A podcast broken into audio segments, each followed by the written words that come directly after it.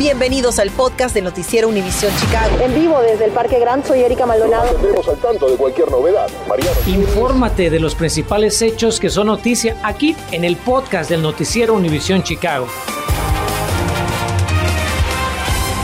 Muy feliz jueves. El tiempo sigue siendo noticia en Chicago, pues varias partes del área han visto nieve por efecto lago y después de esa nieve se avecinan cambios de los que usted debe estar pendiente por su salud y su seguridad. Nuestra meteoróloga Ligia Granado sigue analizando el radar. Ligia, muy buenas tardes. Aún tenemos nieve en nuestra área. Cuéntanos. ¿Qué tal, Erika? Muy buenas tardes. Sí, todavía nos queda algo de nieve ligerita, algunos copitos remanentes por allí. Realmente ya no es gran cosa lo que podemos ver. Recuerden, estábamos vigilando dos sistemas, uno de ellos pasando al sur de nuestro sector, que también poco a poco se está retirando, pero que sí dejó algo de acumulación ligerita, especialmente al sur del río Kankakee. El otro de ellos, nieve por efecto lago, que más temprano, especialmente en sectores de DuPage y entre el sur de Lake y el norte de Cook, dejó acumulación para Norbrook, de hecho, dos pulgaditas y medias, el resto del área con esa nieve ligera que ya no trajo mayor consecuencia. Ahí tienen ustedes esos copitos en condados cercanos al lago. Y también aquí podemos ver el sistema en el sur que todavía condados como Newton y Jasper está presente. Sin embargo, para toda nuestra área se han cancelado ya las alertas del tiempo, únicamente quedan justamente allí en Newton y Jasper en Indiana debido a que todavía tienen algo de nieve y fuerte viento que hace volar esa nieve, precisamente disminuyendo visibilidades y generando carreteras peligrosas. Aurora 19 grados, Elgin 19, Joliet 23, Waukegan 21 con algún copito ocasional. Pero ahora ya no nos enfocamos en la nieve, sino en el frío que está en camino. Así que regreso para que analicemos cuánto bajará la temperatura. Y precisamente ante esas gélidas temperaturas, la ciudad de Aurora anuncia la reapertura de su centro de calentamiento nocturno. Según autoridades, la base de transportación en el 233 norte de la Broadway ofrecerá refugio por las noches a partir de hoy y hasta el lunes, desde las 7 de la noche y hasta las 7 de la mañana. Grupos comunitarios y la ciudad van a proveer alimentos gratis y cobijas y además habrá guardias de seguridad en todo momento. Ahora, si usted vive en cualquiera de los vecindarios de Chicago y estaciona en la calle, ya lo vivió. Seguramente le tocó desenterrar su vehículo de esa nieve y después de tanto trabajo, no quiere perder ese puesto y que otra persona se estacione allí. ¿Qué hizo? ¿Sacó una silla, sacó un cono o sacó el sofá? Y es que los DIPS están de regreso. Mariano Gielis averiguó qué pueden hacer autoridades para controlar esta práctica que no es legal y si a usted le molesta, ¿a dónde puede quejarse? ¿A poco pensó que habían puesto esta silla para que usted se siente a descansar? No, mi amigo, esta silla cumple una función mucho más importante. Habla de quiénes somos como comunidad y de lo difícil que es eliminar ciertas tradiciones que ya están arraigadas a nuestra cultura. En inglés le dicen dibs a la práctica de reservar un espacio en la calle que tú mismo has limpiado.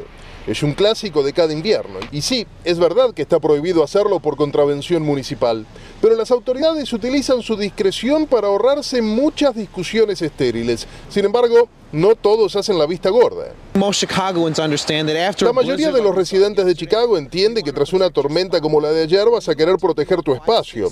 Pero cuando tomas cinco o seis espacios frente a la casa de tu vecino y él no puede estacionarse en ningún otro lado, entonces es un problema para todos, explica el concejal del Distrito 15, Raymond López, ante las cámaras de noticias Univision Chicago. La semana pasada, antes de la llegada de la tormenta, López publicó un tuit en el que daba cuenta de un operativo de trabajadores del Departamento de Calles y Saneamiento que se encargaron de recoger sillas, mesas, baldes y hasta electrodomésticos de las calles de los barrios de Brighton Park y Englewood. Lógicamente, entre sus vecinos hay tantas opiniones como divs en las calles. Se respeta, pues si limpian, pues está bien. Hay personas que cae una pulgada y ya tienen todo el bloque apartado y uno no hay donde aparcarse y creo que no es justo. Pues para que se dé una idea, según pudimos averiguar, la ciudad ha recibido entre 2018 y 2021 5.198 quejas por DIPS. Es que cada vez que pasa una tormenta de nieve, la policía debe investigar un sinnúmero de crímenes contra la propiedad privada, como llantas tajadas, ventanillas quebradas y hasta puertas rayadas de personas que estacionaron su vehículo en algún lugar que ya había sido reclamado por un vecino. Por supuesto, nuestra recomendación es que no haga justicia por mano propia. Y si aún así usted es de los que no tolera los dips, pues le aconsejo que tome asiento, respire hondo y si aún no ha cambiado de idea, pues llame al concejal de su distrito para quejarse. Al menos tendrá un oído en el que descargar toda su frustración. Por lo menos hasta que se termine el invierno. Mariano Kielis, Noticias Univision Chicago. Anoche se lo adelantamos y esta tarde tenemos nueva información sobre el retiro del presidente del Sindicato de Maestros de Chicago. Jesse Sharkey confirma públicamente que no buscará su reelección al frente del gremio magisterial. Sharkey explicó qué lo motiva a dejar la presidencia de CTU.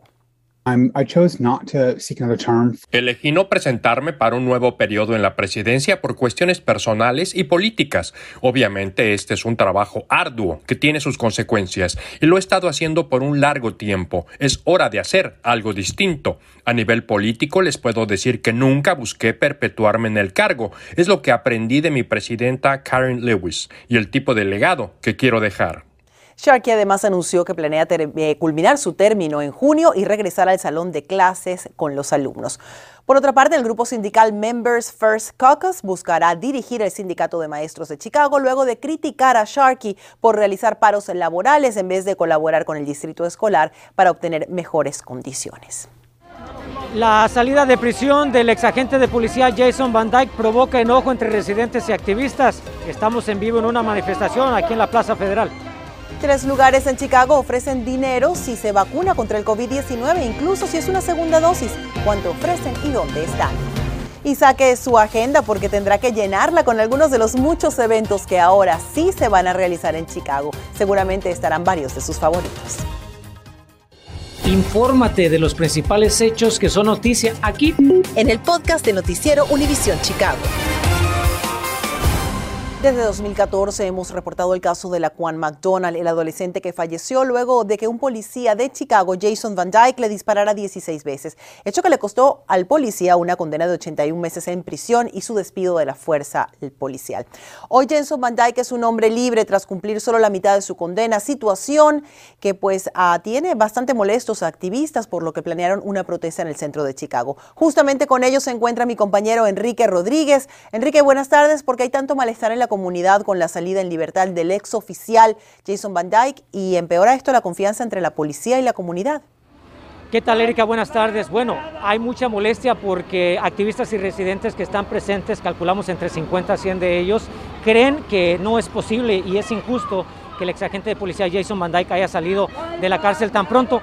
Hace unos minutos estaban justo aquí enfrente de la Plaza Federal manifestándose. Le pedí a mi compañero Mario Monroy que quitara la cámara del tripié para que se dé una vuelta y que puedan observar ustedes aquí en la Dearborn y la Adams la gran presencia policial y cómo los manifestantes ya paralizaron prácticamente esta intersección. Ahora, es importante resaltar que Van Dyke ha salido de la cárcel, pero él ha cumplido con la ley, según nos cuenta un experto. Pero hay que entender también por qué es que todavía el Departamento de Justicia no le ha puesto cargos federales como la familia de la cual McDonald ha pedido. De eso y más hablamos en el reporte a continuación. El exagente de policía Jason Van Dyke, quien en 2019 fuera sentenciado a 81 meses de prisión tras dispararle en 16 ocasiones y matar a la Juan McDonald, salió en libertad condicional esta madrugada por su buen comportamiento, a poco más de tres años de quedar preso. Nos conectamos vía Zoom con el abogado criminalista Ángel Leal, quien no tiene nada que ver con este caso, para analizarlo. ¿Qué parte de la liberación de Van Dyke cree usted que es lo que va a provocar menos confianza de la gente en el sistema judicial? Se va a enfocar en los tres años, no en realidad que fue condenado a siete, no en realidad que la fiscalía pidió una condena de 18 a 20, no que fue hallado culpable de 17 actos delictivos, pero eh, en realidad al final va a enfocarse en el resultado del encarcelamiento nada más. Y, y, y entiendo, entiendo porque el video es horrible. La otra pregunta que muchos se hacen, principalmente familiares de la Juan McDonald, como puntualmente le hemos informado, es por qué el Departamento de Justicia estadounidense no le ha presentado cargos federales a Van Dyke por presunta violación a los derechos civiles en la muerte de McDonald. De hecho, los senadores federales por Illinois, Dick Durbin y Tammy Duckworth, le escribieron una carta al fiscal federal Merrick Garland para indicarle que la convicción estatal no imposibilita presentarle cargos federales a Van Dyke. Un ejemplo reciente, aunque diferente a la vez, es el caso caso de los agentes de policía involucrados en la muerte de George Floyd. ¿Bajo qué circunstancias se le puede presentar a una persona que sea encontrada culpable cargos tanto a nivel estatal como a nivel federal? Bueno, a nivel estatal tiene que ver con el, homicidio y el asalto en grado, eh, en grado agravante. A nivel federal tiene que ver con una violación de los derechos civiles basado en la raza de la víctima. Entonces el gobierno federal tendría que determinar que el, acusado fue motivado por la raza de la víctima en este caso. El abogado leal aclara que el Departamento de Justicia aún está a tiempo para hacerlo, tomando en cuenta si el castigo estatal fue suficiente en este caso o no. Mientras tanto, la alcaldesa Lightfoot nos dijo en un comunicado que entiende por qué la gente sigue con el corazón roto y enojados por la decepcionante sentencia que recibió Van Dyke, especialmente cuando muchos hombres afroamericanos y de minorías reciben sentencias más largas al cometer crímenes menores. Y mientras la reforma policial provocada por el caso McDonald en Chicago y las manifestaciones continúan, el abogado leal reitera que Van Dyke ha cumplido con la ley. En realidad hay, muchísimos componentes que llevaron a cabo este resultado y el público debe de entender que si un debido proceso legal, tal vez no todos están de acuerdo con la sentencia. Bueno, como pueden observar con esta toma de mi compañero Mario Monroy, los manifestantes tienen pancartas que dicen mantengan a los agentes policiales asesinos fuera de las calles y justicia para la Juan y cargos federales también para Van Dyke, entre otras cosas. Se suponía que iban a empezar una conferencia de prensa a eso de las 5 de esta tarde y de un de repente se mudaron aquí a la intersección de la Dearborn y la Adams. No sabemos si van a marchar o se van a quedar ahí por un buen rato, pero nosotros vamos a estar aquí pendientes para obtener reacciones y traerles un reporte completo en punto de las 10. Erika, regreso los micrófonos contigo. Buenas tardes.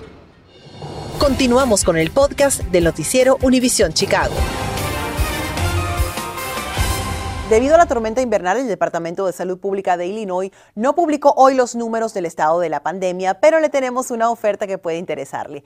Van a dar 50 dólares a quienes se pongan la vacuna contra el COVID-19. La entrega de dinero será en tres eventos masivos de vacunación en los parques de Chicago. Y es que la pandemia nos ha mantenido apartados de los eventos que tanto nos gustan. Pero con los contagios de Omicron y Delta a la baja hay una buena noticia. La ciudad de Chicago anuncia que regresan los eventos esta primavera y este verano. Natalie Pérez investigó cuáles son y qué debemos hacer para que nada haga, eh, pues, eh, nada permita que estos planes cambien y podamos disfrutar de estos eventos. Momentos. Tras dos años de pandemia se asoma algo de normalidad y es que el Departamento de Cultura y Eventos Especiales de la ciudad de Chicago anunció este jueves el regreso de los eventos de primavera y verano de forma presencial. En un comunicado la alcaldesa Lori Lightfoot indicó que, y citamos, estoy encantada de que podamos recuperar nuestros icónicos festivales de música y comida, así como cientos de otros eventos. Esto ayudará a devolver una sensación de normalidad a nuestra ciudad y así revitalizar la economía local de nuestros vecindarios puntualizó. Pero, ¿qué opina la gente en nuestra ciudad? ¿Estarán de acuerdo con esta acción por parte de la municipalidad aún en medio de la pandemia? Preguntamos. Yo estoy de acuerdo porque necesitamos los trabajos para atrás en Chicago. Yo trabajo en un hotel también y necesitamos que todas ah, las grandes convenciones regresen para todos tener trabajo aquí. So, yo estoy de acuerdo en eso. Otros piensan que la medida es apresurada. Yo creo que si fuera algo como pequeño, entonces no sería tanto problema y luego estar como social distancing, pero estos son demasiado grandes y creo que eso propagaría mucha enfermedad, muchos contagios. También nos surge otra interrogante. ¿Qué necesitamos hacer a nivel de salud para que podamos llegar al punto de un verdadero regreso a la normalidad? Noticias Univisión Chicago consultó a la doctora Juanita Mora. Básicamente vacunar a todos los niños en nuestras familias, reforzar a todos los jóvenes y los adultos también, que es tan importante para este, que supresionemos todo este virus y podamos seguir. La otra cosa, no bajen su guardia. Ahorita en este momento todavía estamos en invierno, la propagación de este virus está fuerte. Indicó la doctora Mora, prevención y acción es la clave para poder disfrutar de estos eventos. Agregó que las actividades al aire libre son de menor riesgo de contagio, pero no siempre 100% seguros. Algunos de los eventos y festivales ya confirmados y que también podrán ver en nuestra aplicación de Univision Chicago apuntando con su teléfono al código que ve en pantalla, lo son el mercado de Maxwell, el desfile del el Día de Recordación, aeróbicos y películas en el Millennium Park, el famoso Taste of Chicago, hasta el Air and Water Show, entre otros. Para Noticias Univision Chicago, Natalie Pérez. En esta tarde de jueves nos despedimos con otro gran anuncio del Acuario Shed para celebrar sus primeros 100 años de existencia. Hoy dieron a conocer las mejoras que van a hacer en el exterior de sus instalaciones como parte de un ambicioso proyecto de renovación. Allí las tiene. Los trabajos incluyen la transformación de la entrada, las terrazas y espacios naturales para mayor accesibilidad de todos los visitantes. El Acuario Shed planea presentar su plan completo ante la ciudad el próximo 9 de febrero. La verdad es que están espectaculares. Con este centenario vamos a tener un Acuario Shed prácticamente nuevo y súper moderno. Gracias por escuchar el podcast del noticiero Univisión Chicago. Puedes descubrir otros podcasts de Univisión en la aplicación de Euforia o en univision.com diagonal podcast.